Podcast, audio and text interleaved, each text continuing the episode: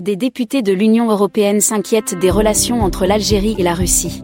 Après les 27 membres du Congrès des États-Unis qui ont adressé une lettre au secrétaire d'État Anthony Blinken, c'est au tour de députés européens d'exprimer leurs inquiétudes quant aux dites relations. Ils sont au nombre de 17, et ils ont adressé une lettre hautement critique à la présidente de la Commission européenne, Ursula von der Leyen, rappelant que l'Algérie est parmi les quatre premiers acheteurs d'armes russes dans le monde, avec notamment un contrat d'armement de plus de 7 milliards d'euros en 2021.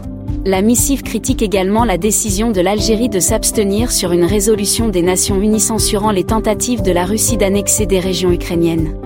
Les députés ont qualifié ce geste d'étonnant compte tenu du fait que l'Algérie a toujours essayé de se conformer au droit international et qu'elle respecte la souveraineté des nations.